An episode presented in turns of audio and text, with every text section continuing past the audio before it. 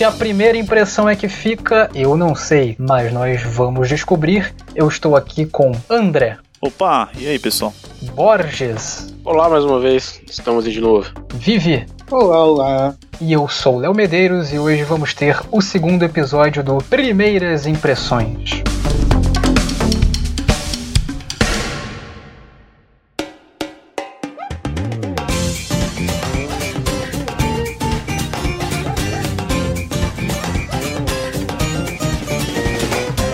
Episódio de hoje, nós vamos falar dos primeiros volumes de Showa Shouten, Yomi no Tsugai e Hikaru Gashinda Natsu. Mas antes disso, vamos falar um pouco sobre o primeiro episódio, que a gente falou de Kaiju Number 8, falamos do novo mangá da Haruki Takahashi, Mao, e a gente falou do Toriko que deu certo da Anjo Meshi. Queria saber se os senhores continuam lendo algum desses mangás, gostaram deles. Temos participantes aqui que não estavam na primeira, né? Eu e o Vivi estávamos, o Fábio não está presente. Eu não continuei lendo absolutamente nada. Mas assim, é porque tanto Mao quanto Kaiju, eu pretendo ver o anime mesmo quando sair. Ah, shonen de porrada, né? É melhor. Exatamente, sabe? O Mao, eu até me interessei, mas eu fiquei, ah, preguiça. Mas tava gostando, tipo, eu acho que eu iria gostar de ler aquele mangá, tipo, só o mangá mesmo. Mas eu falei, ah, vai ter anime, vou ver o anime. Aí eu pulo pro mangá depois. O Dungeon Mesh eu ficaria feliz se tivesse anime, mas eu não continuei não. Curiosamente eu gostei de todos aqueles, mas preguiça.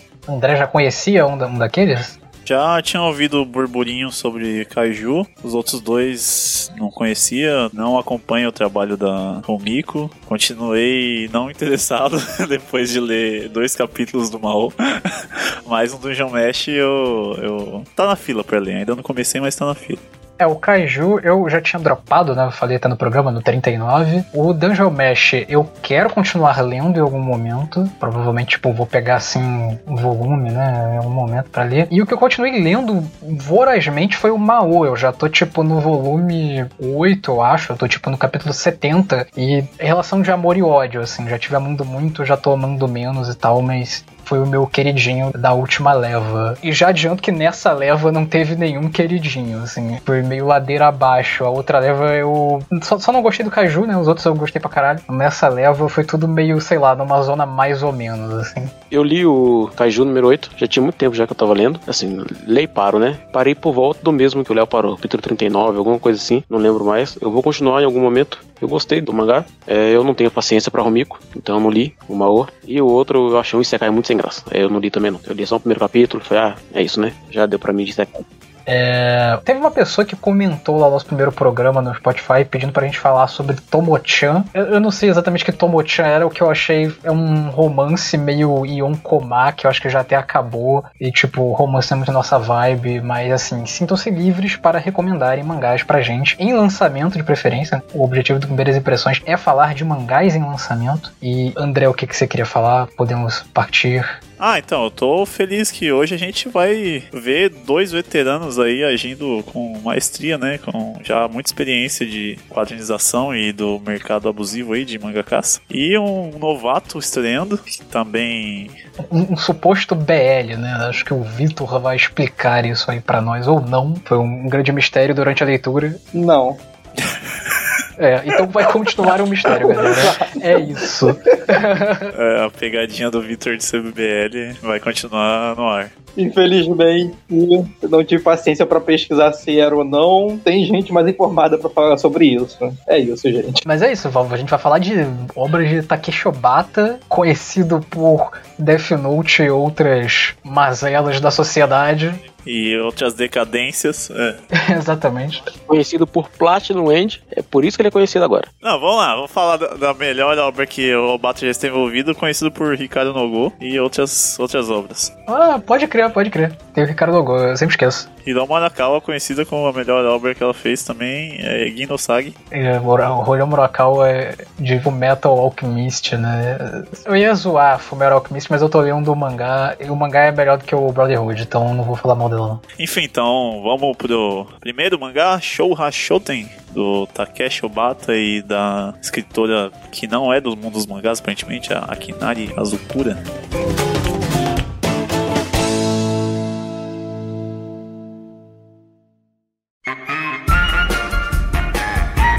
Shoha Shoten, ele conta a história de dois colegiais que se unem para serem comediantes no Japão. Basicamente é isso, né? Mas tem todo aquele começo meio shonen ali deles. Eu acho que até a comparação é uma comparação válida. Ele com Bakuman, que é do mesmo autor ali, do Obata também, que também é sobre uma dupla de artistas vislumbrando um mundo que eles estão para descobrir ainda, só que né, no Bakuman é o caso do, dos mangakas e nesse é o caso da profissão de comediantes apesar dessa semelhança estrutural, acho que acaba aí um pouco, porque afinal o Bakuman era escrito pelo Oba, né, que é a mesma dupla do Death Note, Obata e Oba. Então tem. Os personagens tinham todo aquele arquétipo do, do, do Oba ali, meio depressivo, nihilista, é, sou melhor que todos, o mundo não vale nada. E esse ele já tá com uma outra autora mais feliz da vida, né? Mais good vibes. O que eu acho que era até necessário pro tom desse mangá. Os personagens também são bem jovens. Não sei exatamente a idade, mas eles parecem mais rechonchudos do que, sei lá, um Kira da vida, né? Por exemplo. É, sim. É, eu acho que isso é mais por causa do traço do Bato que evoluiu, mas eu vou falar disso depois ia comentar primeiro que, né, foi recomendação minha esse mangá aí, porque quando eu vi a premissa dele que ele ia lançar, eu falei, caralho, tá aí um universo que é pouco falado, né, no, em qualquer obra de mangá assim, que é a comédia japonesa, né? Você tem mangás de comédia, que é um estilo por si só, mas a comédia, a cena de comédia japonesa e comédia de televisão e outras coisas assim, você não ouve muito falar, não sai nada na internet ou, ou nada viralizando assim. Então é um mistério quase que total, assim, né? A única coisa que a gente sabe por cima, assim, de ver alguns vídeos que saem de programas de TV, é que eles costumam fazer muito essa comédia em dupla ou em grupo, como fazem o, os dois meninos do mangá aqui, né? Eles se juntam numa dupla e eles vão competindo em competições de comédia contra outras duplas. Aparentemente é algo bem comum lá no Japão. O que, que vocês acharam, assim, dessa, desse formato de comédia? De, de, fato, é um negócio que eu não tinha muita ideia. Eu já tinha ouvido Kitsune comentar em podcast que é uma coisa comum no Japão a comédia ser em duplas. E eu já tinha visto isso no Odd Taxi, que é um anime do ano passado que tem uma dupla de comediantes também. E o Mangateria tava falando comigo agora há pouco, é, antes da gravação, no Twitter, que tem um nome essa questão da comédia em duplas, que é Manzai. E eu fui pesquisar um pouco e é realmente assim, eu, eu, eu achava que o mangá mangá, ele ia ser tipo um stand-up comedy. Eu tava até me perguntando como é que o cara ia fazer um mangá sobre stand-up comedy e tal, mas é uma, é uma cultura particular de lá, né? Então é um mangá feito em. Sim. É uma comédia feita em, em, com encenações em duplas. Acho que não necessariamente em dupla. Hoje em dia não é tão ortodoxo assim. Já pode ter, ter, sei lá, três pessoas também fazendo. Mas geralmente vai ter uma pessoa que é mais séria, que é o Tsukomi, e uma pessoa mais bobona, que é o Boke. Depois a gente vai até ver isso na apresentação deles, né? Que o carinha loirinho é o Boke e o moleque que é tímido vai ser o Tsukomi, que é aquele que vai falar, tipo, você tá fazendo e falando merda aí, né? Enquanto o cara sai falando um monte de coisa absurda e fazendo um monte de coisa engraçada.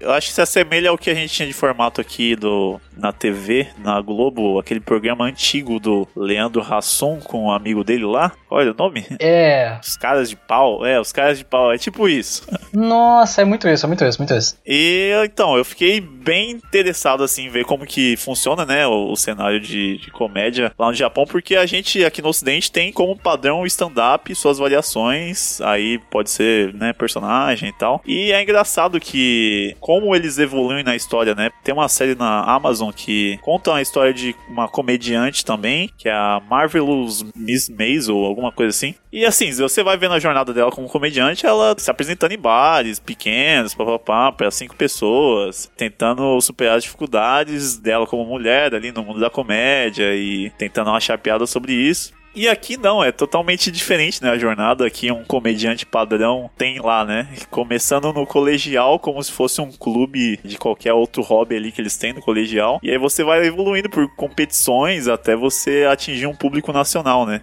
Inclusive o protagonista ele já tem essa aptidão ali porque ele mandava meio que piadinhas para um, pra um programa popular de TV, um Saturday Night Live ali do, do Japão. E ele era um do, dos espectadores favoritos dos apresentadores porque ele sempre tava com as melhores piadas e tal. O que eu acho engraçado, que eu não sei se vai se, se aplica, por exemplo, ao Bakuman, a estrutura me parece que vai ser uma vibe de, de mangá de esporte, né? Exato, exato. É isso que eu ia comentar. Bakuman menos. Como ele se passa na própria Jump e é publicado na Jump, tem toda aquela parte de ai meu Deus, como o sistema da empresa é lindo e tal. Aqui, ele vai pra mais essa vibe assim, mangá de esporte mesmo. Tanto que, pô, a gente acompanhou aqui os primeiros três capítulos, né? O primeiro volume. No 2 no 3 já você já tem meio que partidas desse esporte que é fazer comédia ali com suas determinadas regras e impedimentos ali para vencer aquela partida. Então, parece muito um, um Super 11 quando eles vão enfrentar ali o colégio assombrado, que os caras enfeitiçam todo mundo ou tem algum poderzinho diferente assim, sabe?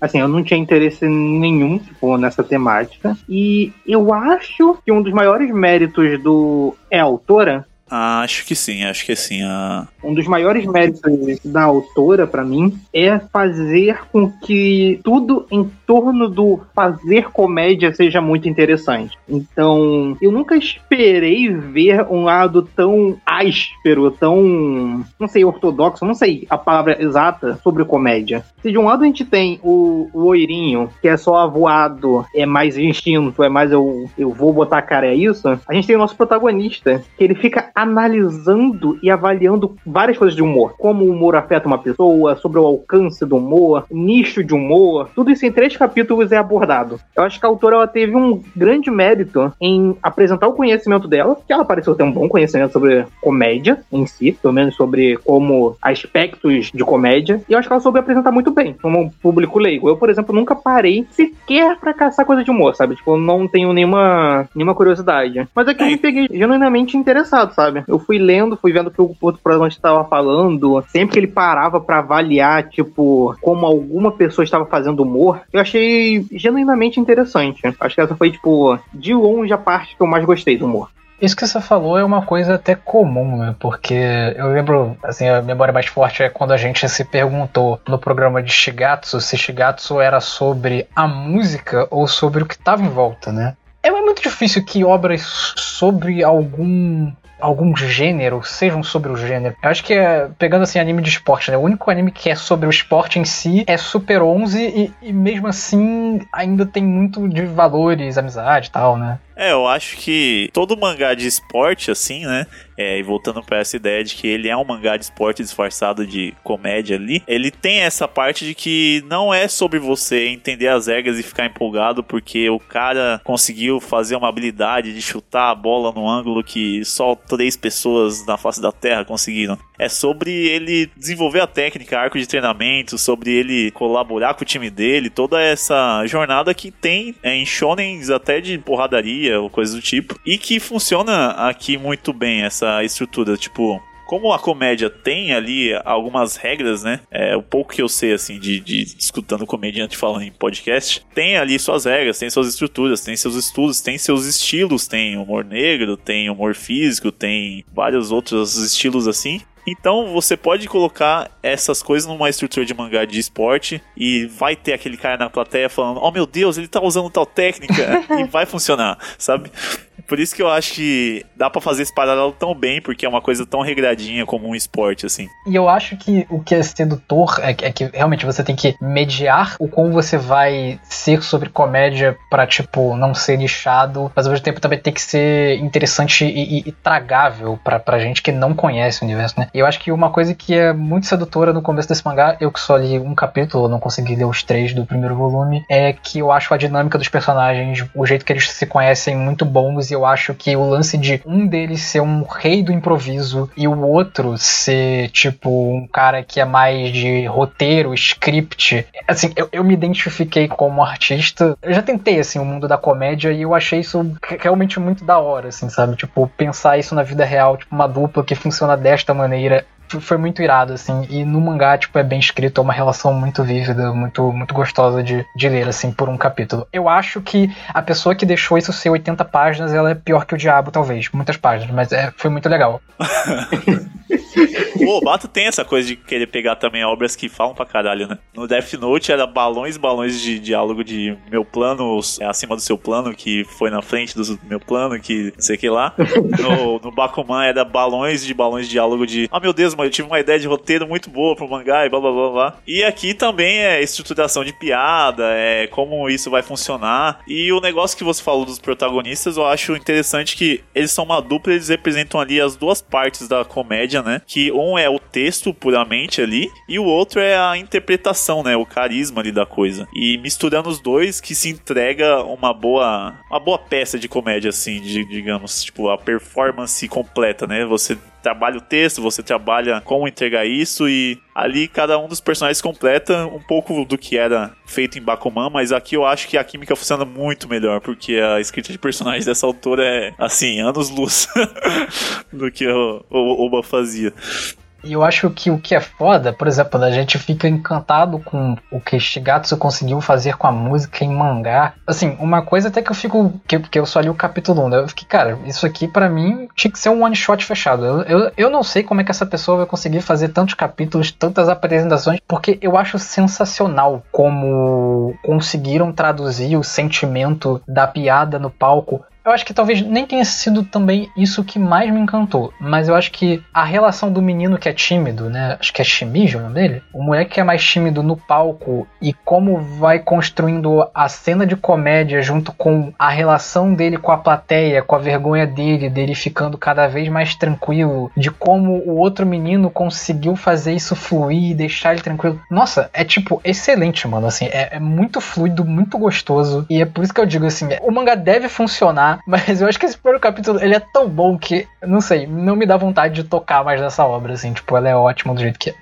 Essa química deles funciona tão bem ali, principalmente pelo estado que o, o Bata faz a quadrinização ali, o desenho, que, cara, assim, ele começou ali a obra mais famosa dele, Death Note, depois ele foi para Bakuman, ele ainda assim não sabia que tom dar a história, então ele replicava o tom de, de Death Note ali, sombrio, os personagens todo com cabelo lambido e, e emo e introspectivo e tal. E aí ele passou por algumas outras obras, passou por Platinum End, teve que adaptar o traço para outro gênero, gêneros. E aqui você vê que o traço dele quase não se compara ao traço de Death Note, assim, ele consegue é, entregar bem os sentimentos dos personagens. E nossa, as cenas das performances ali, a da, do primeiro capítulo é sensacional, o cara ali carismático entregando as expressões faciais que ele precisa ali, você consegue identificar o humor físico que ele tá fazendo, quando ele tá jogando a bola pro outro, falar ali, as expressões, eu achei fenomenal, assim, o enquadramento e o jogo de corpo ali que ele faz.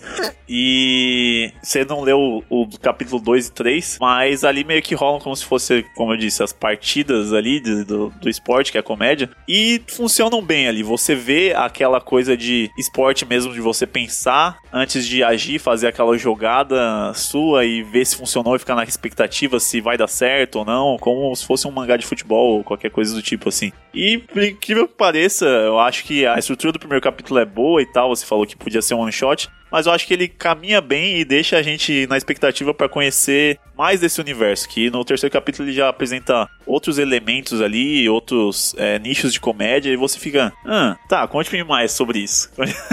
Da hora. Cara, uma coisa que eu gostei mais no segundo e terceiro capítulo é que, cara, teve um momento muito engraçado, cara. Eu me senti como se o Togashi estivesse fazendo comédia Cara, do nada, no meio do capítulo, começa um momento do protagonista analisando os arredores dele pra fora da comédia, tá ligado? Tipo, tá numa plateia, ele começa a raciocinar silenciosamente. Ué, por que aquela parte tá ali tá rindo? Por que aquela parte não tá? Por que que momento os que estavam rindo pararam de rir? Por que não sei o quê? E cara, do nada ele começa. Mano, do nada virou mind game. Eu fiquei tipo, gente, o que tá acontecendo? No segundo capítulo também, também tem um pouco isso, que é tipo, no segundo capítulo desse mangá, o menino precisa convencer os pais, a família, que ele quer ser comediante. E o pai não quer deixar. E aí o pai fala, cara, se você conseguir fazer a gente rir, aí eu deixo. Basicamente foi isso, né? Eu vou te dar um, um aval maior. E começa uma, um bagulho muito idiota. Cada membro da família com um apito na boca e ele tem que fazer todos eles rirem em menos de três minutos. E sei lá, mas aí parecia muito aqueles jogos do primeiro arco de Hunter x Hunter, tá ligado? Foi, foi criativo e muito e bobo na, na medida certa. Ali ele já explora, né, o conceito de piada interna, né? Eles não riem com nada, então eu vou atacar pra piada interna. Piadas com os acontecimentos da vida deles, que só eles vão reconhecer. Então, provavelmente vai funcionar e tal. E aí você fica como,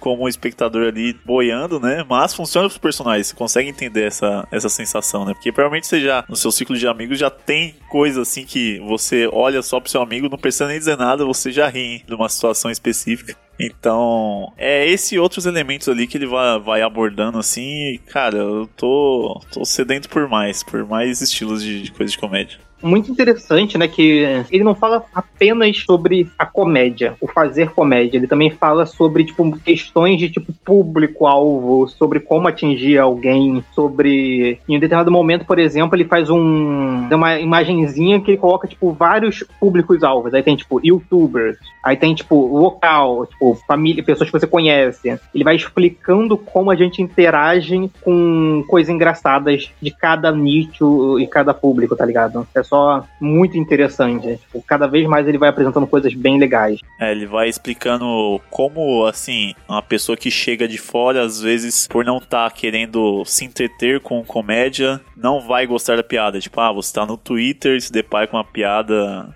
pesada ali no humorista já não, não acompanha, você vai achar horrível, vai achar de péssimo tom, porque você não tá ali dentro do teatro para ver ele, né? Você nem queria estar tá scrollando sua timeline e se deparar com aquilo. Então a piada já é mal-vinda ali. Tem uma parte muito legal que é quando ele tá falando da família dele, ele fala, tipo, que a família dele é muito difícil de rir. E tem uma parte lá que ele falou que é muito interessante, que ele fala sobre como a questão do entender o humor, ou estar acostumado com o tipo de humor, faz muita, faz muita questão. Então é tipo, tipo, tem um momento que ele simplesmente, para representar isso, ele coloca uma senhora do século XVIII com a cara censurada, tá ligado? Dizendo qual parte disso foi engraçado. E é só, tipo, é muito sensacional. É só muito sensacional. Ele, é muito engraçado que ele, ele falando que, tipo, por exemplo, se você pega um, familiar seu e você coloca esse familiar seu pra, sei lá, pra ver shitposting Cara, e seu familiar não vai rir, não vai entender. Ele vai olhar para aquele shitposting e falar, cara, que porra é essa? O que, que era pra ser engraçado nisso daqui? É só muito bom isso, é só muito bom o, o, o texto.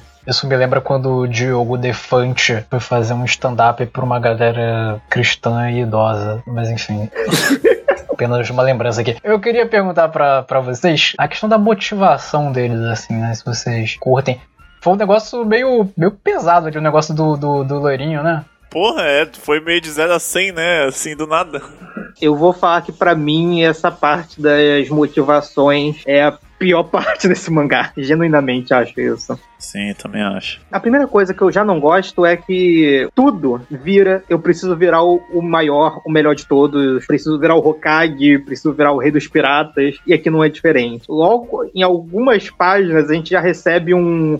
A gente já recebe dois torneios, e a gente recebe que um troço lá determina o número um de sketch de humor, o do nada. E, sei lá, eu acho que esse mangá, quando ele tenta ser intimista, ele é muito mais interessante. Por exemplo, o Oirinho, quando ele aparece, ele fala uma coisa muito da hora hora, que é tipo, o que me fez ver humor é uma pessoa que eu nunca achei que ia rir, gargalhar, passar mal de rir na minha frente. E foi só isso. Eu olhei para aquilo e pensei, nossa, a comédia, o humor tem uma força muito poderosa. Mano, pra mim isso é lindo, sabe? Só isso. Ia ser perfeito quatro páginas depois, o cara que fazia comédia morreu. Ele não pôde ganhar o. achar o One Piece comigo, então eu vou virar o rei dos piratas por ele. E ele vai me ver lá do céu. Mano, porra, ah, mano, ah, vai tomar no cu, sabe? Vai eu não gosto muito disso, não. É meio forçado.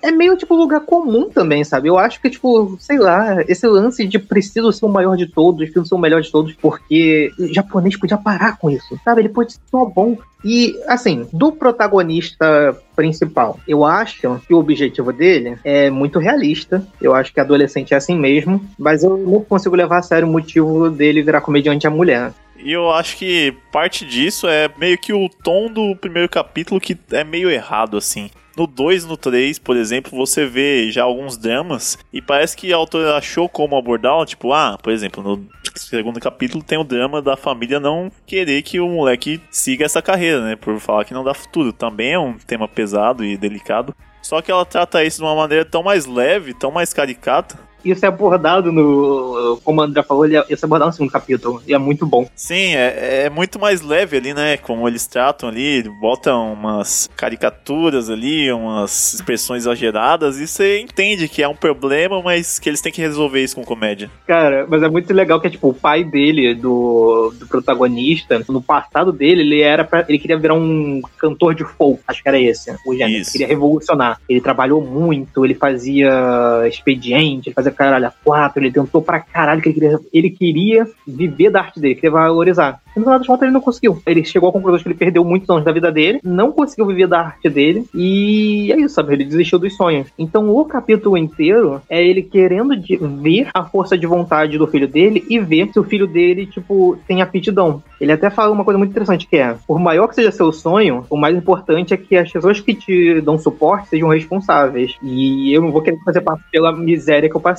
Então é tipo, cara, você quer ser comediante? Você quer viver? A arte não dá tanto dinheiro. Você vai ter que ser muito bom. E isso é muito foda. Cara, eu achei isso uma, uma puta boa abordagem. Sim, porque, assim, como os shonens, né, passam... Nossa, persiga seus sonhos, acima de tudo, nunca desista. Pegue seu Pokémon, saia de casa, filho, numa jornada infinita para vislumbrar o mundo. Cara, tem que ter alguém sensato ali, falando, calma lá, não é bem assim, cara. Às vezes também é o outro lado, né? Que é, é o- é só o pai cuzão, né? Aqui é o pai, tipo, não, eu queria que ele fizesse outra coisa, mas dá pra fazer isso aqui, mas dá pra fazer dessa forma aqui. Tá? É, Isso foi legal. Então, ele até um pouquinho, não é muito, mas ele, tipo, ele fala assim, cara, você quer me provar que você consegue? E aí que eu paro e penso que a motivação dessa série começou muito ruim. Ele chega e fala, cara, eu deixo você fazer isso, mas você precisa me provar que você é bom. Então o que, que eu vou fazer? Vai ter lá um torneio, uma apresentação, sei lá que porra é, que vai rolar. E ele fala, cara, se você conseguir se sair bem, se você conseguir sair, ser melhor do que os outros, então eu vou te dar um aval pra você prosseguir nisso. E nossa, isso é muito, mas muito mais. Cara, o segundo capítulo, ele é muito mais interessante em termos de motivação do que todo o primeiro capítulo. É simplesmente muito melhor. É, porque parece deixar banal, né? Porque, porra, você quer isso pra sua vida. Por quê? Ah, porque eu quero fazer uma menina sorrir. Dá uma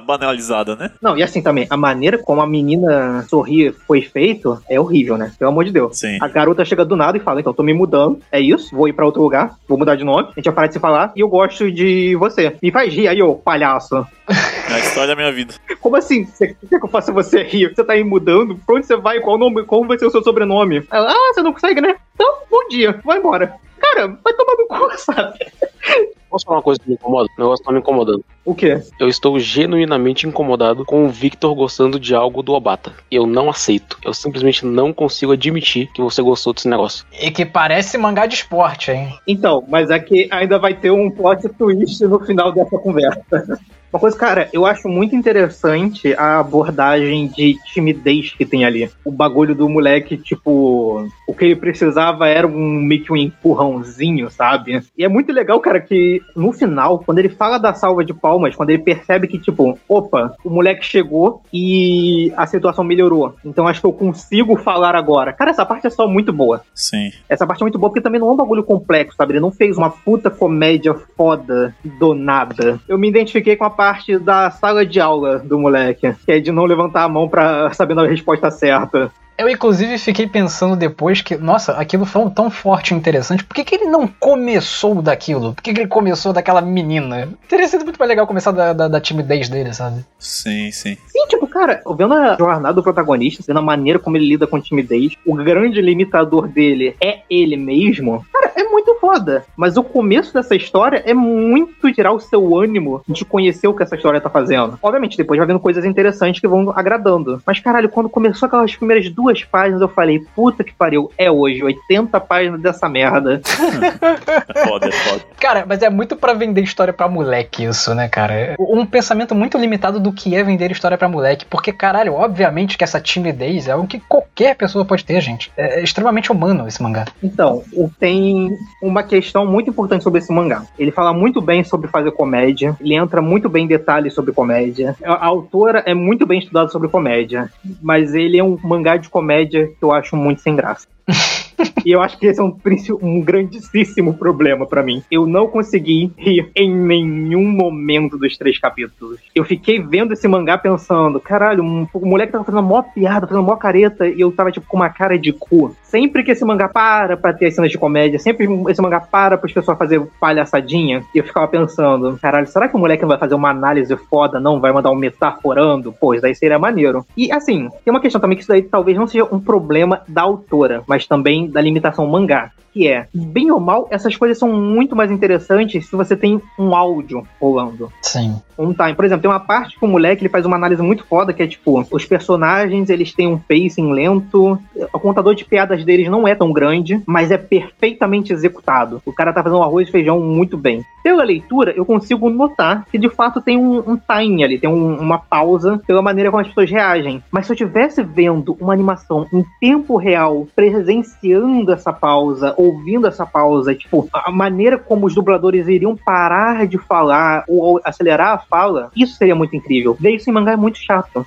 Infelizmente, o gênero predominante de uma obra não ser bom, pra mim, pesa muito. Eu acho que tem um pouco de da desvantagem da gente também não tá inserido nesse humor japonês, né, cara? Falo assim até por humor de mangá mesmo, cara. A maioria não funciona pra mim assim. Ah, Gintama, o mangá de comédia mais famoso lá. Pra mim, sem graça nenhuma. Humor com ete, pífio também. Então, eu acho que eu fico mais na expectativa. Assim como eu ficava lendo Ricardo no Gol, qualquer outro esporte que eu não, não sabia das regras de. Tá, o cara fez a jogada ali, não entendi nada. Vai, me vê o protagonista explicando aí por que, que isso é foda. Vai, vê isso. Eu fico mais nessa expectativa do que realmente aquelas cenazinhas, aquelas sketches que eles fazem no palco. Não dá empolgação nenhuma, assim. Pra não... mim tem um grande problema que ele não é um problema exatamente agora, que é, em algum ponto, vai rolar o, o torneio Chunin de comediantes. E eu possivelmente devo, vou achar isso insuportável de chato. Nossa, vai ser, vai ser arrastado. Em algum momento já foi vendido isso. Tipo, em algum momento vai ter duas competições muito grandes. Aham. Quando chegar na principal competição, por quanto tempo isso vai se sustentar? No caso, pra mim, né? Eu acho que pra outras pessoas talvez elas nem liguem tanto, elas achem engraçado, sei lá. Mas eu fico pensando assim, caralho, quanto tempo eu vou ficar desgastado do que pode vir a acontecer? Então eu fico meio.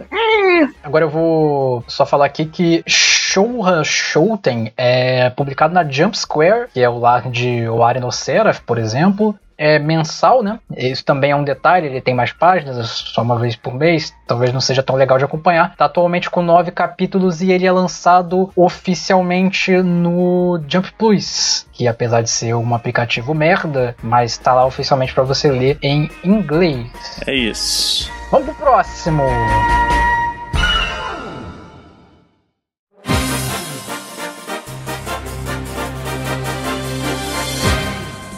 Vamos falar de Yomi no Tsugai, Tsugai of the Underworld, o novo mangá de Hiromu Arakawa, autora de Ginosage, Fullmetal Alchemist, E dona do My Anime List. dona do- da máfia do... do, do, Cell e do... Founder My Anime List. Já colocaram o Fumeto no primeiro de novo? Ah, não sei, né? Deu aquela polêmica lá com o Kaguya, mas daqui a pouco a máfia age aí. Mas vamos lá. Em Yomi no Tsugai, a gente tem uma vila de algum período meio do passado aí, um funcionamento mais. Eu não gosto de falar primitivo, né? Mas não, não estamos falando de grandes tecnologias, parece um século. Era Edo, sei lá ali, um negócio assim. É, era aí. Deve ser uma era assim japonesa aí. E tem toda uma coisa em torno de uns gêmeos lá que nascem a não sei lá por causa da época aí. E de repente, meu amigo, começa uma pirocada atrás da outra. O capítulo disso é é uma luta frenética. Aparece um helicóptero do nada nessa porra. E, e- e, assim, essa reação aqui dando a sinopse é, foi a reação que eu tive lendo. Choque. É acontecimento atrás de acontecimento, helicópteros, SWAT, tiro, porrada, bomba. É uma putaria, gente. O que, que vocês acharam desse começo? Eu, eu fui pego de surpresa. Esse mangá dela saiu há algum tempo, né? Fez um,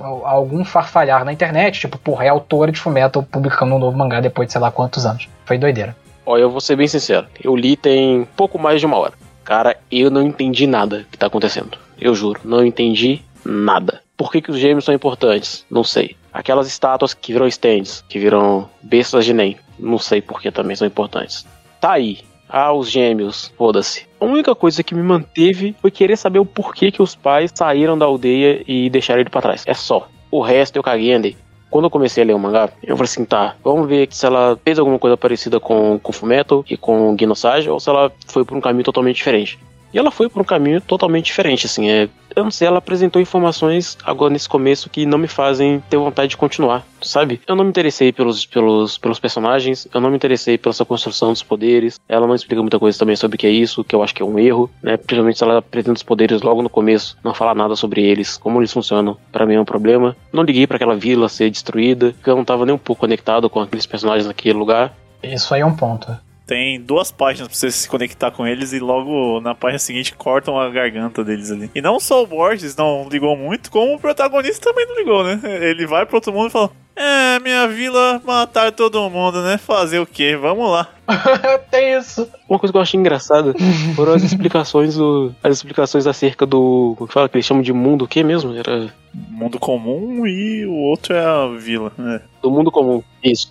Pô, o que é um carro? A mina fala, tem cavalos aqui dentro. Eu falei, puta merda, isso aqui é muito bom, bicho. Tem cavalos aqui dentro e ele anda. É isso. Inclusive, a única piada que eu ri desse mangá, que tá atrelada a isso, que é o cara falando, mas peraí, não tem que alimentar o cavalo aqui dentro quando eles param pra comer? Eu ri pra caralho dessa piada. Cara, se fosse vocês, eu ia ver a capa do quinto capítulo agora. É muito bom, é eles dando feno pro carro. Sensacional. Fez uma piada boa, agora estende ela pra sempre. Cara, eu vou falar uma coisa. Eu não acho que, tipo, a história do que foi apresentado confusa. Eu acho que a maneira como ela foi apresentada é confusa. É aquele, aquele lance de, tipo, vão fazer acontecer várias coisas que os personagens sabem que estão acontecendo, mas o ponto de vista eu vou botar num boneco que não sabe nada. Exatamente. E você vai acompanhar um boneco que não sabe nada. Daqui uns 7, 8 capítulos eu explico mais ou menos, mas eu só li o primeiro volume. Fiquei cansado quando começaram com esse negócio de família. Ah, não, que eu sou da família, não sei o que, que do clã não sei da onde. Aí, putz, começou. Virou Jujutsu, né? Já vejo já que esse negócio de família, não sei do que, que eu não tô nem aí também. Começou. E o plot desse mangá ele não me impressionou muito, né? porque pra mim esse mangá é idêntico a Nabari no OU. É cuspido totalmente. É o mesmo plot. Existe um mundo comum e existe um mundo assim meio ninja, meio Edo. Existe um moleque que é muito importante, precisamos pegar ele. Tinha uma barreira nessa vila, a barreira é destruída, existe uma chacina. O moleque é meio foda-se pra tudo, não tem muita expressão. Cara, eu tava lendo isso pra mim, era tipo Nabari no. É igualzinho, cara. É muito parecido. Pelo menos o começo, né? Eu não cheguei a terminar Nabari no. Isso é meio que um clichêzão, assim, tipo, não sempre todos esses elementos ao mesmo tempo, mas é comum esse tipo de história de você tem um mundo moderno com um mundo que é meio arcaico. Eu acho que tanto esse da Arakawa quanto Nabari no OU bebe na mesma fonte. É um pouco até Inuyasha, não? Me lembra um pouquinho do Yasha, sabia? Pô, mais ou menos, hein? Ah, não sei, eu não parei pra pensar nisso. A vibe do mangá me lembrou Inuyasha enquanto eu lia. Assim, não é igual, mas me lembra o tom. Mas isso aí que o Vitor falou é interessante, né? É uma coisa que eu gosto. E é, é por isso que, assim, eu acho que o sentimento de todo mundo aqui foi, foi, foi meio igual, tirando que eu acho que o Vitor achou mais desinteressante ainda, né? Porque eu meio que tô interessado em todo o processo que aconteceu do, do- da família ter saído da vila, da irmã, na verdade, tá fora e de que estavam enganando o moleque. Mas eu sinto que a narrativa é ruim. E eu costumo gostar de ser jogado no meio da confusão. Eu acho isso muito mais provocante. Nesse mangá, eu acho só confuso. Eu acho só que tem muito de personagens falando coisas e outros ficando. Hã? E que meio que quer traduzir a minha sensação, mas pra mim só parece que você tá, tipo, punhetando as suas próprias reflexões e informações. E cai nisso que o Victor falou dessa leitura, né? Que é tipo, você tá no meio de uma situação, mas através de um personagem que não sabe de nada. Eu acho que a, a narrativa é um pouco até lenta e dispersa, assim, né? Porque, beleza, você joga o leitor no meio da zona ali, ok, acho isso até que legal também. Só que aí vai me apresentando as informações aos poucos. Só que ao invés dele fazer isso, ele para pra falar: Oh meu Deus, me des descobriram minha identidade, tem que cortar a barba. E dá atenção pro cara cortando a barba, mudando a aparência, decidindo o disfarce, se ele vai casar ou não. Cara, eu nem sei por que, que ele tem que se disfarçar, por que, que eu ligaria pra isso. Ah, aí mostra. Ah, meus pares são um cachorro e um gato. Nossa, mas é diferente, né? Como que eu sei que é diferente? Nem explicou o que, que é um par, o que, que é o stand deles aí. Por que, que eu ligaria se é um cachorro, se é um humano, se é um macaco, sei lá. E tem um problema nisso que é, não dá pra gostar de nenhum personagem disso. O ponto que a gente parou é justamente o ponto em que o protagonista tomou uma decisão. Assim, por isso que eu acho, porque na versão da Scan em português tá no 5, né? E eu cheguei a ler o 5 que já é depois do volume 1. Ele é o capítulozinho mais interessante, tem uma porrada legal também. Mas, cara, eu realmente acho que ela se embananou demais Que assim, o legal de você ser jogado no meio da. Eu sempre vou trazer, tipo, Evangelho, assim. Evangelho é um bom exemplo de jogar no meio das coisas, mas, tipo, o interessante no Evangelho, por exemplo, é que você, sei lá, tem relação de personagem. Aqui não tem muita relação de personagem. A relação que tinha era o garoto com a irmã. Mal deu para ver isso, ele já tá distante dessa falsa irmã, tem uma verdadeira irmã. Tipo assim, eu acho que a única parte humana mais gostável desse mangá Talvez dê para gostar um pouco do protagonista com os pares dele, mas eu acho que o clima dos vilões, entre aspas, eles têm um clima meio família que eu acho até relativamente da hora como grupo, né? A parte que tá lá a irmã verdadeira dele, assim. Mas no geral, tipo, não tem muita relação de personagem e eu acho isso muito fraco. Você só querer jogar com informações e plot é chato, é confuso, tá ligado? E tem um problema com esses personagens, além disso. Esse design deles é absolutamente sem graça. Sem graça. Não tem nada demais no design deles. Mas a Kawa foi muito boa, né, em design. Coitado. Em Fullmetal, pelo menos, ela meteu uma armadura. Pois é. Aí você fala, caralho, tem um moleque de armadura aqui. Alguma coisa é, é diferenciada. Nesse novo, não tem nada. O, o cara, ele é, ele é basicamente o, o Edward de novo. É o mesmo design dele porque ele corta cabelo. E aí, até as criaturas não tem um, um design legal, sabe? Eu falei, caraca, o Togashi tá fazendo uma parada tão interessante com as bestas de Nen. São tão malucas umas com, a, com as outras. Até os stands de Jojo, até onde eu vi, eles são mais interessantes. Essas criaturas, esses pares, e, putz, são pares, mas o cara tem um só. Será que essa tradução não tá errada, sabe? E aí? Eu já acho os designs legais, cara. Não, cara, eu acho absolutamente sem graça. Tem aquela boca gigante. Falei, nossa, meu Deus, olha uma boca gigante. Me lembrou aquela animação ruim do Overlord da terceira temporada. O design do, do, do monstrinho do, do outro lá que falou, ah, eu devia ter trago meu monstro, não sei o que. Eu falei, pô, isso é isso aqui? É, jura que, que é isso? Não, ele não é provocador, ele não é instigante, ele não é, sei lá, diferenciado. Não, o negócio olha e fala, que porra é essa? O que que tá acontecendo aqui? Eu acho que o, a ideia, assim, de a gente achar os designers tão mediano é porque ela tenta demais pra isso ali. No começo do mangá, quando começa a invasão, aparece a, a, o equivalente àquela personagem maneira que suga sangue lá do Boku no Hero nesse mangá aqui, né? Que ela vai, aparece com um bocão, aí vai, morde os caras, arranca a cabeça, chega na criança, ela morde a bochecha, blá blá blá, e você fala, caraca, essa personagem é fodona. Aí passa duas páginas, aí vem a irmã dele, que é fodona também, que abre um buraco na parede,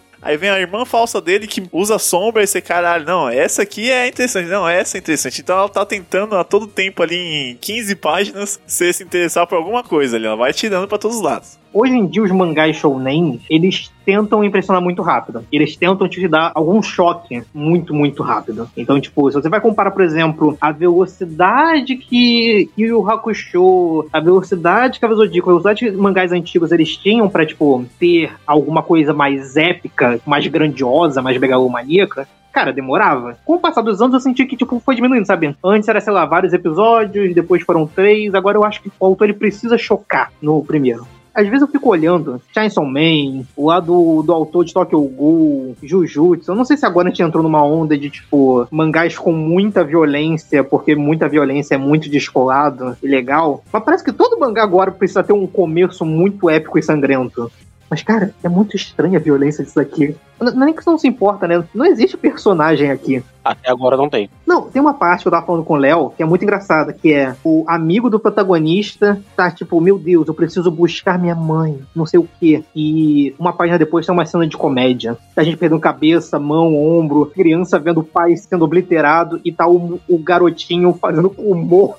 E eu tô tipo, cara, por quê? Sabe qual a sensação que eu tenho? Tipo, é, voltando ao final desse primeiro capítulo, a decisão que o protagonista toma meio que ele tá deixando tudo pra trás, ali, todas as explicações que a gente quer pra trás, indo pros finalmente, né? E aí, nesse decorrer, ele, ela vai dar as explicações, a autora. Mas eu tenho a sensação de que eu comecei um RPG assim, que o cara fez todas umas side quests, é, fez uma puta história pros NPCs, e eu só segui reto, assim, ó. Eu só, vou, só fui indo reto e indo seguindo a história direto, e foda-se o resto. eu sinto muito isso. Cara, e é meio estranho, sabe? Tipo, por exemplo, esse lance, né? Vocês já falaram que o protagonista tá cagando um massacre que tá rolando. Mas, cara, tem um momento ali que eu acho muito estranho. Os vilões disso daqui, eles têm uma vibe meio humanizada, sabe? Meio descolada. E não é tão incomum assim. Muitas obras fazem isso. Eu acho muito estranho, sabe? Porque, por exemplo, a Chapeuzinho Vermelho lá, que matou todo mundo com a boquinha. Aparentemente ela tem uma relação com a irmã lá do protagonista. Eles parecem tratar com família, com cuidado, sabe? Eles parecem ter uma relação mais humana. E eu sinto que a autora vai querer humanizar mais ela. Vai ser aquele tipo de vilão que a gente vai se importar, vai criar uma conexão. Ela não parece um vilão que a gente é pra odiar. E parece estabelecido que ela não é uma pessoa tão ruim, sabe? Mas aí eu acho tão fora de tom a cena do massacre, porque ela só começa a matar as pessoas tipo, nhaque, nhaque, nhaque, e do nada ela mata na frente de uma criança o pai dela. O importante é ela não ferir a criança, né? Como se isso ah, limpasse a barra dela, né? Eu acho que isso aí é um problema de tom mesmo. Não é tipo de má construção de personagem. Quer dizer, também é. Porque no segundo capítulo já tem uma cena de humor com essa criança. Tem aquele monstrão se tornando visível e a criança gritando. E é tipo, haha, nada mais engraçado do que rir de uma criança que viu seu pai ser mutilado na frente e está traumatizada. Agora ela tomou um susto com um monstro também. Sabe? É só muito deslocado, cara. Tá, mano, tá rolando um massacre. Por que você vai fazer uma piada agora? Eu jurava que ia revelar em algum momento que, tipo assim, ah, não, você tava vivendo uma simulação, por isso que ninguém nem citou mais a, galera que morreu. Eu jurava que ia ter isso, porque literalmente morreu todo mundo ali, o moleque só quer saber onde está a irmã dele, não voltou pro amigo dele que aparentemente tinha um plot também. Cara, tem um momento que a garota fez um massacre, ela mata o pai da criança e vai comer chiclete. Cara, e eu tenho certeza, eu tenho absoluta certeza que é pra eu me importar com essa personagem no futuro. Que ela é uma boa pessoa e que o grupo dessa pessoa deve ser, tipo, pessoas, pelo menos ela e a irmã do protagonista, ser pessoas muito legais. Eu vou falar a verdade, em vários momentos de Fullmetal, por mais que eu achasse meio interessante como os homúnculos viviam no meio ali, né, dos alquimistas, como isso tinha a ver com o universo ali, né, porque realmente tinha homúnculos dentro do, do estado, muitas vezes parecia uma conversa de comadre, sabe? Era pra você sentir uma certa tensão, tinha vários núcleos se conflitando, mas tipo, ah, o, o, o como é que era? O inveja tava vendo o Edward pelado no banheiro, tipo, tá, né? Então tá bom. Mas acho que o que eu achei ruim aqui é porque eu sinto que esses antagonistas, até pelo fato do protagonista estar tá sendo enganado, que a irmã dele na real é outra pessoa, né? Eu sinto que esses antagonistas, eles não são maus, entre aspas. Quando a gente sabe que o protagonista está sendo enganado pela vida toda, já me coloca ali que aquela menina psicopata com a boquinha abrindo e fechando, ela tem uma certa humanidade, ela tem uma certa relação de carinho. Enquanto em outras obras, eu já acho que é mais o choque ou o incômodo de você estar vendo uma pessoa má, não sendo má o tempo todo. Aqui eu já acho estranho mesmo, que parece uma passada de pano, sabe? Ainda não aconteceu a passada de pano, mas ela parece estar se formando. Eu acho que eu já sei qual vai ser a passada de pano. Eu acho que a passada de pano vai ser: eles vão perceber que, na verdade, essa organização aí que ajudou a irmã do protagonista a ir atrás dele, na verdade tem uma meia dúzia ali que são boas pessoas e acham que a organização é boa, mas os chefões são pessoas do mal que elas não sabem que são do mal e que a vila estava de fato protegendo o moleque. É isso. Eu acho que vai ser isso também. Aí a gente vai perceber que essa menina da boquinha, na verdade, ela é uma excelente pessoa. Aí vai ter um flashback dela, como ela era pobre e fodida na vida e que essa organização a encontrou, a salvou, a treinou e ela se apegou à irmã do protagonista que tratou ela como um ser humano. Sabe? Eu tenho certeza que vai ser isso. Porque isso é o plot que permeia, sabe? Esse tipo de história. Ai, ai. Caralho, muito bom. Foi, pô, Aracal, eu sei melhor que isso, sabe? Tem uma questão esquisita sobre essa humanização e eles serem meio família ali, porque, né, é a instituição exército ali, né? E aí o cara, beleza, é o negócio meio família, vamos cuidar da, da de quem se machucou e papapá. Só que pros soldadinhos ele tá cagando, né? Tem, tanto que tem uma cena que o cara só fala: Nossa, perdi todos os meus soldados, o chefe vai brigar comigo, olha bolas, né? Caramba, vamos voltar lá e que eu vou ter que aguentar essa bronca aí, né? Cara, é, é um exército, né? Eu sei que ah, a morte é, é, é, algo comum, mas, porra, devia ter um, pelo menos um discurso mais honroso ali, sei lá, um, algo mais xingueque ali, que o Erwin vai e fala, porra, vocês vão morrer em batalha, vocês estão preparados? E aí morreu, porra, vamos lamentar, é triste. Não, tipo, ai, gente, quebrei meu bonequinho, né? Infelizmente vou ter que levar essa bronca. eu acho que a Arakawa não sabe lidar com a instituição exército desde o Fullmetal, assim.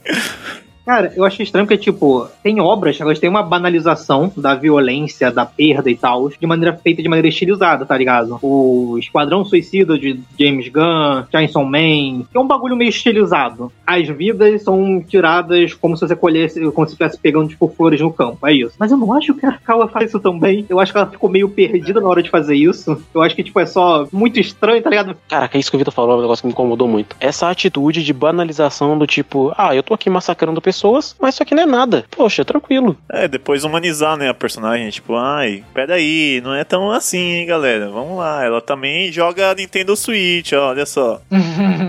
gente como a gente, hein? Eu não acho que isso é humanizar a personagem. Eu acho que isso é superficialmente normalizar aquela situação pra personagem. É como se aquele massacre pra ela não fosse nada. É terça-feira. É, é eu acordo todo dia, vou, pra, eu vou trabalhar. Pra ela é isso. Ah, eu acordei, eu vou trabalhar, depois eu volto pra minha casa. Acabou. Eu não sei, porque se for pra humanizar ela, eles dariam alguma característica que fosse mais palatável pra gente. E não, causa estranheza. Pelo menos pra mim causou repulsa do tipo, não é que eu acho a personagem maligna. É só que esse tipo de, de contradição entre o que ela faz e como ela age, não sei, é esquisito, é distante.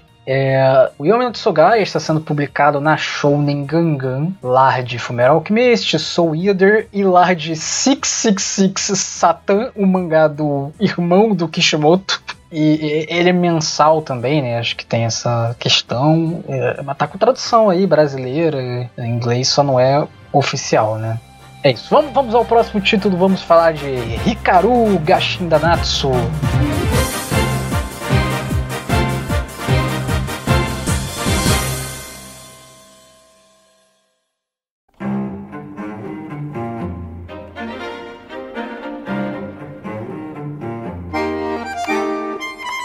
A história acompanha o protagonista, que está vivendo lindamente com seu amigo Ricardo, até que ele se dá conta de que este amigo voltou estranho de uma viagem a uma montanha. Ele descobre que o amigo dele, na real, não é mais o amigo dele. É uma coisa, um demônio, um alien, alguma coisa que está se passando pro amigo dele. E a gente acompanha basicamente a relação dos dois enquanto vai acontecendo coisas estranhas naquela vila. É um suspense com um romance gay, é uma coisa quente, assustadora. Um misto de emoções. Com horror cósmico ali. Cara, pior que eu me lembrei de horror cósmico também. Principalmente o one shot. É, tem isso, né? O volume 1 tem seis capítulos, mas tem o one shot. Eu, por exemplo, não li. Eu também não, pulei. Eu não li também, não. É, eu li. Sendo bem honesto, não precisa ler. Eu acho que, tipo, tem tudo que acontece no one shot vai acontecendo gradativamente. Mas também não tem nenhum grande spoiler, tá? Tem duas coisas que não foi revelado ainda no primeiro volume. De qualquer maneira, não vale a pena ler o one shot. Podem passar pro primeiro capítulo direto. Ali tem as cinco nas 15 primeiras páginas que revela esse plot ali, qual que foi a, a sensação de vocês quando vocês entenderam ali? Que ele vai, começa uma conversa casual entre os amigos e ele revela isso que agora o amigo dele é uma coisa cósmica ali, alguma entidade. O que, que vocês sentiram? O que, que vocês esperavam da história a partir daquele momento? Eu vou te dizer que eu esperava que acontecesse exatamente o que aconteceu. Do, tipo, eu esperava que ficasse essa relação estranha dele, tipo, poxa, esse aqui não é mais o meu amigo, mas é ele, sabe? Porque aquilo que está na frente dele tem as memórias, tem os sentimentos, parcialmente, tem a forma e é um amigo dele que voltou. Só que não é um amigo dele, o amigo dele tá morto. Então eu fiquei pensando assim, putz, eu me coloquei no lugar dele, sabe? Eu falei, será que eu conseguiria, se eu tivesse no lugar dele, me afastar? Sabendo que aquilo não é mais meu amigo, mas ao mesmo tempo sendo tudo que restou dele, será que eu conseguiria me afastar? E aí, esse desenvolvimento do mangá, eu fiquei tentando me colocar no lugar dele. Eu vou ser bem sincero, eu acho que eu faria as mesmas coisas. Tipo, putz, eu acho que eu não conseguiria me afastar, não. Me pegou, essa, quando ele revela, me pegou e eu falei, putz, tem alguma coisa aqui. E aí eu gostei, sabe, da, da revelação. Cara, eu acho que vou parecer uma pessoa muito horrível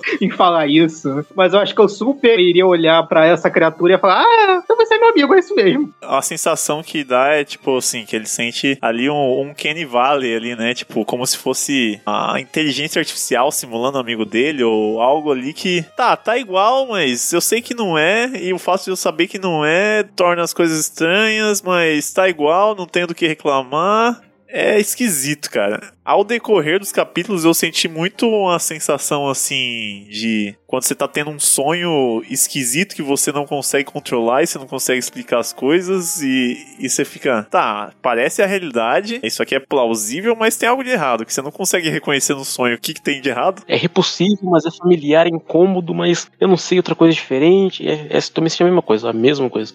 Cara, o que eu gosto desse mangá, por exemplo, uma das coisas que movimenta o protagonista é a sensação do eu não tive isso e agora eu posso ter. Porque em determinado ponto é revelado, né, pela criatura que tem os sentimentos do amigo. Que o amigo gostava dele, mas nunca. E ele também gostava do amigo, mas nunca rolou nada, sabe? O, o Ricardo, né, que é o garoto que virou monstro, gostava dele antes de morrer, sabe o que aconteceu? Antes de ser possuído pela criatura. Quer dizer, a criatura disse que ele morreu e ela tomou o corpo. E aí, tipo, é muito interessante essa questão, porque é basicamente, tipo, mano, eu amava essa pessoa, mas eu não consegui ter nada com essa pessoa. E essa pessoa tinha sentimentos por mim. E agora eu tô tendo a chance de conseguir ter o que eu nunca tive. Eu acho isso muito bom. A cena que, por exemplo, ele acorda na cama, ele fica, tipo, com a cabeça no travesseiro. Não apenas eu acho muito bem desenhada, eu acho sensacional, mas é muito, cara, é muito legal, sabe? As cenas que ele fica, tipo. Ele chora, mas ele ainda continua nessa relação. Tem um pouco do sentimento conflitante de luto dele ali, que ele sabe que tem, que ele fica, tipo, tá, eu perdi, então eu não quero mais perder, eu quero aproveitar essa chance. Mas ele sabe que ele naturalmente não tinha esse desejo de é, ficar com o amigo dele ali, porque nunca rolou. E, e aí ele fica e é, é, Você sente a dor dele ali, né? Principalmente pela quadrinização ali, que é bem expressiva. Eu acho que de fato essa coisa do tema e a maneira que essa história está expressando isso é muito boa. Eu só acho que eu não consegui entrar muito nela por dois motivos. O primeiro, tem que ser justo, a tradução em português é uma merda. Mas o outro motivo é que eu acho que essa história começa pelo ponto errado. Assim, eu acho até que a continuação dela vai fazendo mais sentido. Mas é, é, que eu não acho que, tipo, depois de. O garoto fala que faz um ano e meio, se eu não me engano, que aconteceu o acidente. E aí, do nada, ele bota para fora o questionamento de você é mesmo Ricaru. E do nada a criatura se revela e fala: ah, não fala que, que não sou eu, que eu vou te matar. Mano, eu achei isso muito gratuito. Eu acho que se a história começasse já pelo sentimento do menino de, tipo, meio que saber que não é o Ricaru eu senti que faltou um gatilho para isso acontecer e eu sinto que a história não dosou tão bem a questão do suspense com drama. Porque tem uma coisa muito mais intimista e tem uma parada que é tipo, tem umas criaturas esquisitas ali. E eu acho que isso não ficou tão bem equilibrado para mim e essa revelação meio gratuita do monstro assim me tirou muito da história, né? Depois aparece a mulher que também teve contato com uma criatura dessa e aí isso que eu já comecei a achar um pouquinho mais interessante. Aí o volume meio que termina no meio disso e tal essa cena da mulher, tipo, pegando na mão dele e essa cena da revelação, elas são quase que praticamente idênticas no one shot. Só que como o one shot ele já revelou todo o plot dos, sei lá, os primeiros oito, nove capítulos, né? Com exceção de uma ou duas coisas que não aconteceram ainda no mangá normal, né? Tipo, por exemplo, como o moleque morreu. No one shot tá, tá explicado e aqui não. Então eu acho que ali foi muito, tipo, o autor falando, porra, você já sabe que vai acontecer tudo isso por causa do, do one shot que eu escrevi. Já revelei vou, vou, vou mandar pra frente. É isso. O que eu achei mais interessante é, tipo, já começa com o moleque até sabendo que não é o Ricardo, que é uma criatura mesmo. Tipo, a criatura já se revelou, eles já estão nessa relação e a gente vai meio que essa coisa de já começar no meio, a gente que vai entrar ali e, e ver essa coisa acontecendo, e talvez o, o, acontecimento que vai mudar o mundo da história seja justamente ele conhecer uma outra pessoa que já teve contato com uma criatura dessa, e aí ele ter acesso de novo a sentimentos que ele estava escondendo em relação ao luto, né? De tipo, é o Ricaru, mas não é, ele morreu, mas não morreu, eu tô meio que negando isso. Isso para mim seria mais interessante do que o pontapé inicial dessa história. Ah, cara, eu acho que, assim, ele revela lá nas primeiras 15 páginas, né? Faz esse teaser da história aí. E eu acho que funciona bem ali, porque, principalmente pela expressão que ele passa, assim, no traço, o moleque tá sempre com uma cara de incomodado, assim, né? De, não tá ok a situação, tá desconfiado ali. Até o momento que eles estão ali socializando entre os amigos, tá todo mundo ok. Ele não tá, e aí depois a outra mina percebe também que tem algo que não tá ok ali. E você fica tenso. Eu acho que funciona essa trama do, da tensão, mas eu acho que faltou um pouco de flashbackzinho ali para você ter sentimento de a relação que eles tinham antes, porque ele gostava tanto dessa pessoa, como ele era feliz ali ao lado do garoto e tal. Eu acho muito estranho também essa as outras pessoas ao redor do Ricardo só começarem a notar coisas estranhas agora, exatamente. Um ano e meio depois. Eu acho muito estranho.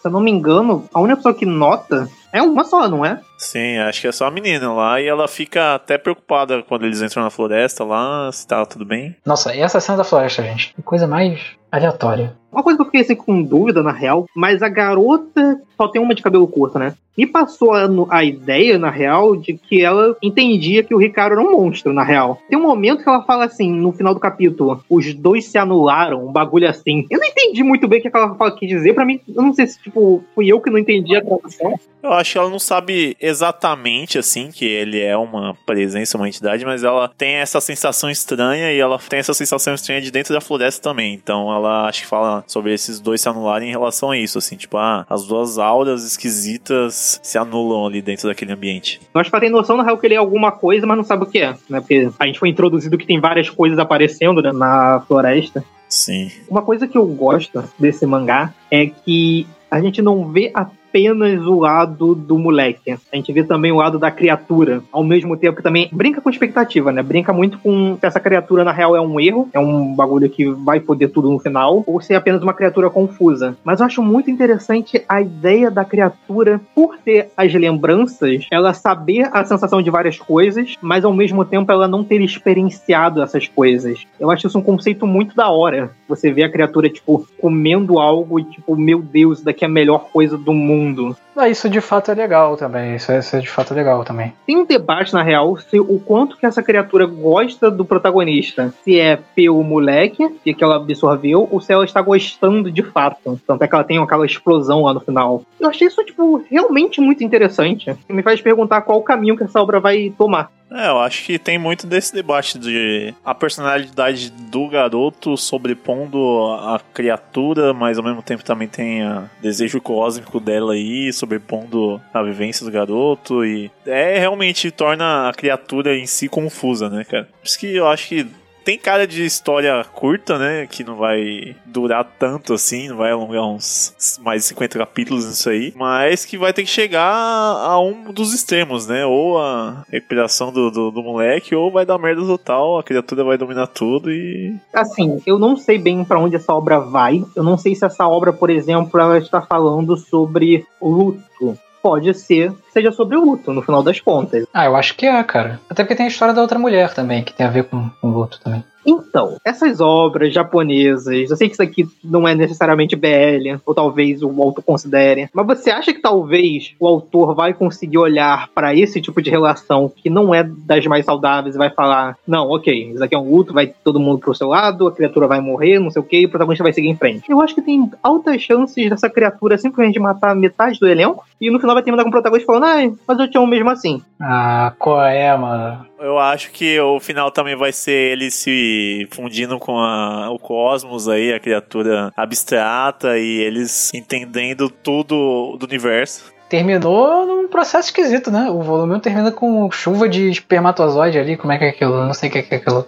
É o, é o Chaka revelando a verdade. Assim, até o momento a criatura não foi revelado nada que ela tenha feito que seja tão questionável tá suave. Mas como eu acredito que a obra vai aumentando, ou pelo menos ela vai, tipo, brincando com a nossa mente, né? Por exemplo, a idosa, tem uma, uma idosa que morreu. Ela meio que brinca que a idosa foi morta por esse moleque, mas já no outro capítulo já revela que, tipo, tem criaturas por aí. Então essa idosa pode ter sido morta pelo moleque ou por outras criaturas. Eu vou dizer que eu não caí nesse bait. Pra mim, foram as outras criaturas, não foram o moleque. Pra mim, esse bait foi muito fraco. Mas eu acho que isso vai aumentar. Vai ter a paranoia em saber o quanto o protagonista pode confiar nesse moleque ou não. Sim, porque mostra, assim, voltando ao tema, eu acho também um pouco sobre relacionamentos abusivos, porque descaradamente o moleque olha o celular ali do, do cara, né? romance e Aoi, meu filho, pra mim isso daí tá saudável demais. Isso daí tá. Nossa, isso daí tá. isso aí tá saudável.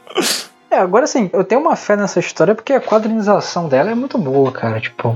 Nossa, sim. Não parece ser o tipo de coisa que vai desperdiçar num romance qualquer coisa. Qualquer coisa, esse romance vai ser. Mas ele vai acontecer, tenho certeza.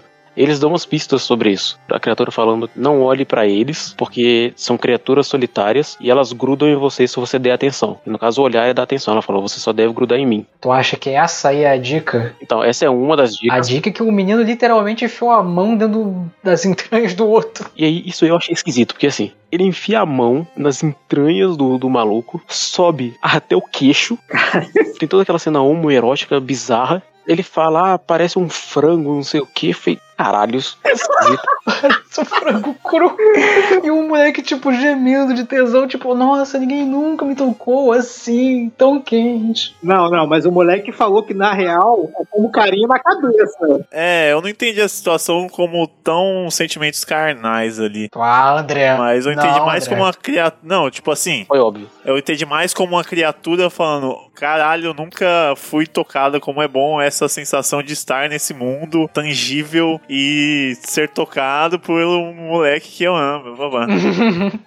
É isso sim, André, confia. Então, eu achei que foi mais pra ser duplo sentido mesmo, pra ser bem honesto. Que é, tipo, pode ser tanto carnal quanto. Ah, Vitor, você que é a pessoa que acha que vai terminar num romance e qualquer coisa ruim das pessoas se amando, tá falando que isso é duplo, não é duplo sentido. É pra, porra, você pensar que putaria mesmo. Mas eu acho que é pra causar essa confusão, sabe? Tipo, hum, será que isso tá indo pra um lado sexual ou não? É porque essa cena, pra mim, ela tem um problema que é assim. Eu entendo a criatura. Porque pra criatura aquilo é novo. E ela tá tentando ser normal, tá tentando ser humano. É como o Victor disse, tipo, essa, essa criatura ela tem essa ideia de que ela tem as lembranças, mas ela não tem a experiência. E como ela não sabe onde ela, ter, onde ela começa e termina o, o garoto lá que ela possui o corpo, é tudo muito estranho. Eu entendo isso. Mas eu não entendo o protagonista ter enfiado a mão no estômago do bicho, subido até o queixo e terminar num tom onde ele está com tesão. Eu falei, não, você não fez isso. Você não está com tesão, você acabou de enfiar Mas a mão. o, o protagonista não ficou com tesão, pô. Ele fica até assustado que tá sugando ele pra dentro, pô.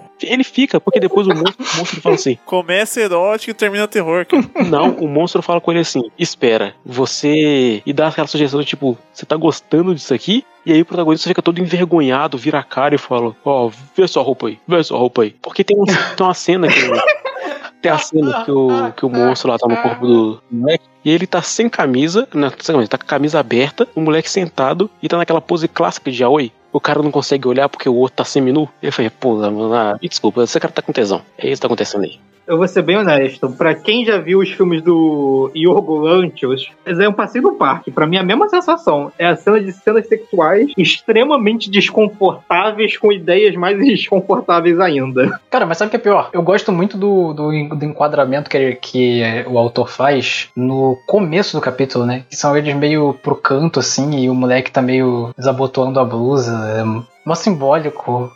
Então, eu gosto desse, desse capítulo, eu gosto dessa cena, porque essa cena me deixou desconfortável. Eu fiquei tipo, caralho, mano, você vai ter essa mão até aonde, filho da puta?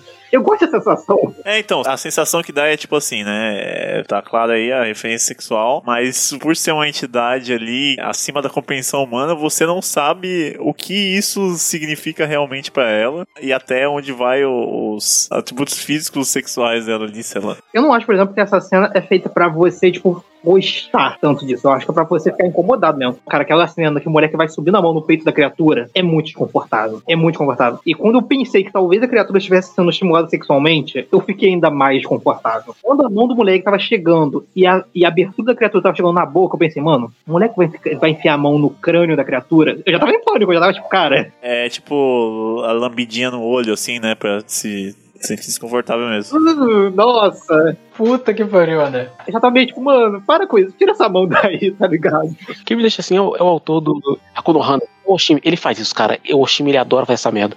E assim, o meu problema com essa cena, essa cena me deixa desconfortável duas vezes, que é esse a tensão bizarra, você tá tendo uma tensão sexual com uma entidade que você não sabe o que é, e me incomoda o fato do moleque ter ficado com tesão. Isso me incomoda muito, muito, muito, muito. A entidade eu entendo, o moleque eu não entendo. Isso é porque você não conhece os gays do Twitter, Borges, porque é daí pra pior. Essa cena, pra mim, foi a melhor cena desse primeiro volume que, que eu li. Eu falei, putz, isso aqui é bom, hein? Essa cena é foda. Não, pra mim foi a melhor cena do ano, fácil. Cara, imagina se isso fosse um anime com o barulhinho das entranhas dele mesmo quando ele mexe a mão. Nossa, que agonia.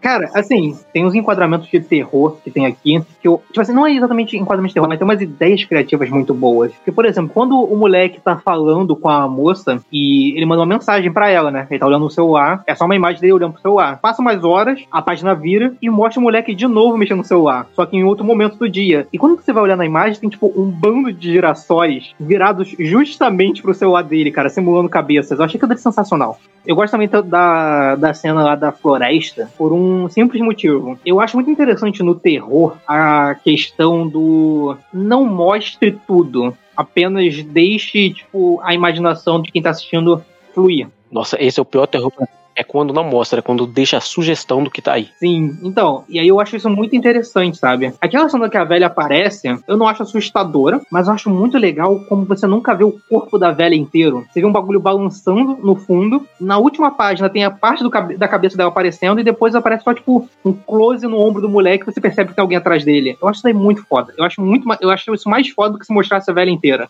Cara, arte sensacional para manter essa sensação de estranheza e que é ótimo pro terror também, você ter essas cenas belas e aí quando você tem um terror, você sente um desconforto com um não tão belo ali, cara, é sensacional a, como a arte combina bem com o clima do mangá, assim, cara aquela parte do braço lá que enfia a mão, isso dificilmente poderia ser transposto para uma mídia que fosse de live action, sabe? Com pessoas reais. Eu acho que pessoas reais dificilmente conseguiriam chegar nesse tipo de, de atuação para me passar esse desconforto. Com uma boa maquiagem, até dá para ficar legal, né? Se não for apelar pra um CG de merda aí, sei lá.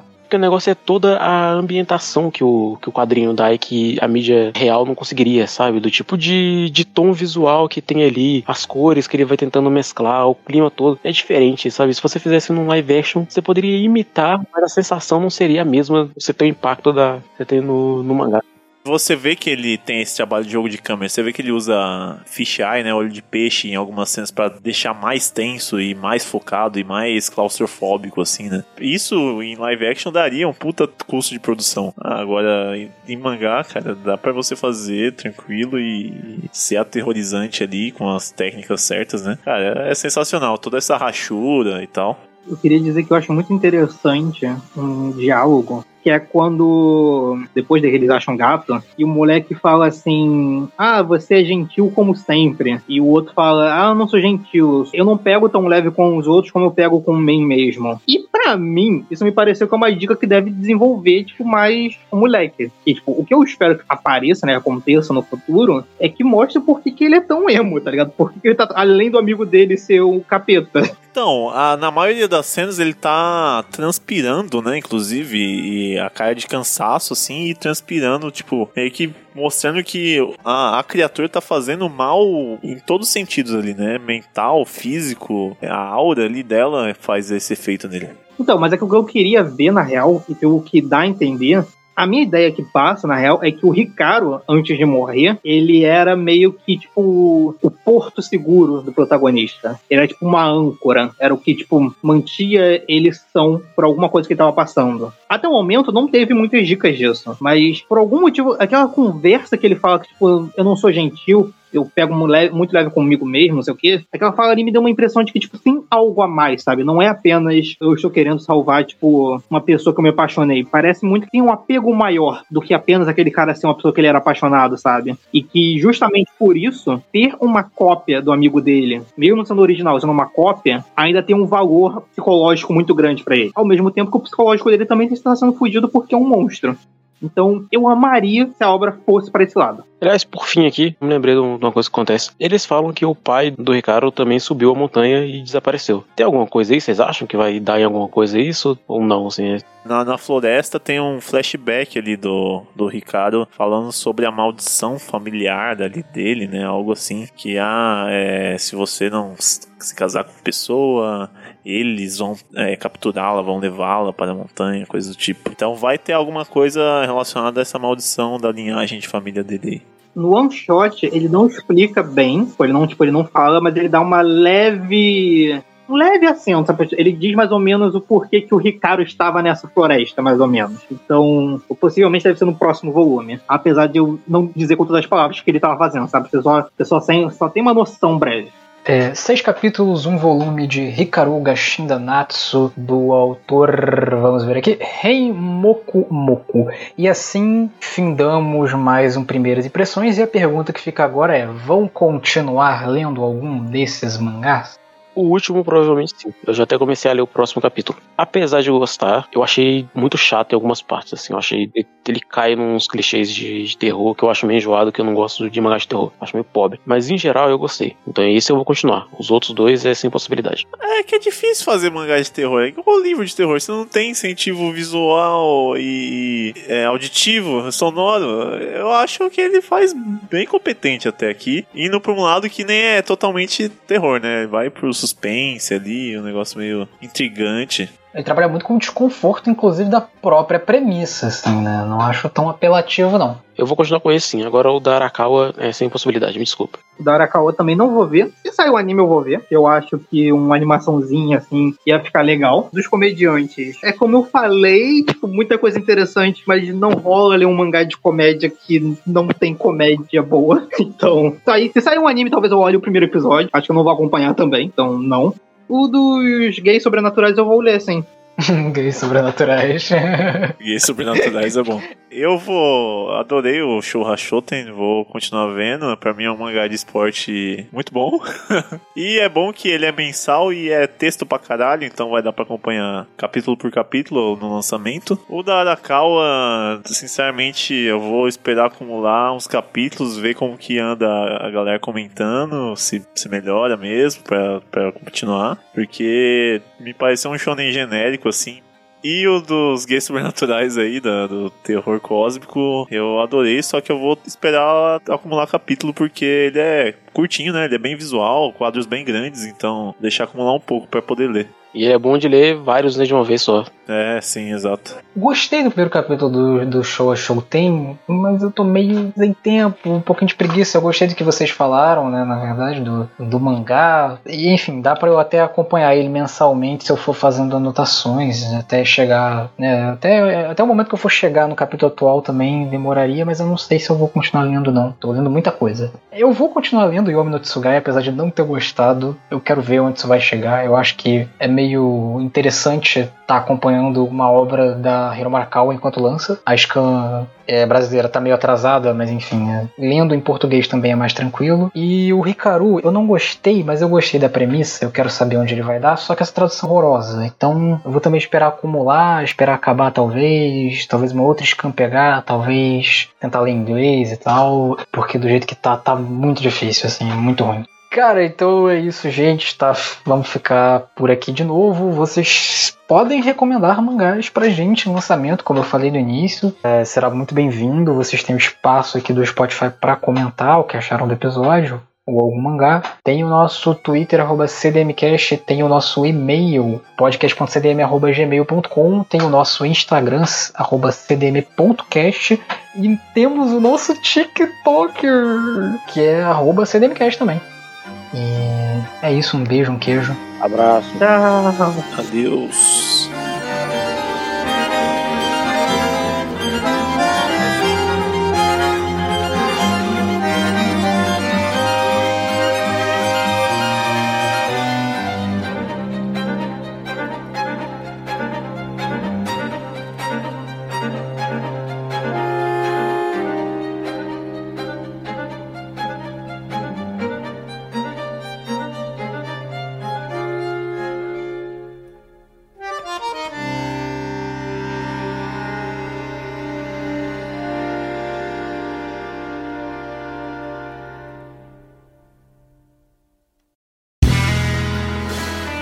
Este podcast foi editado por André de Carvalho.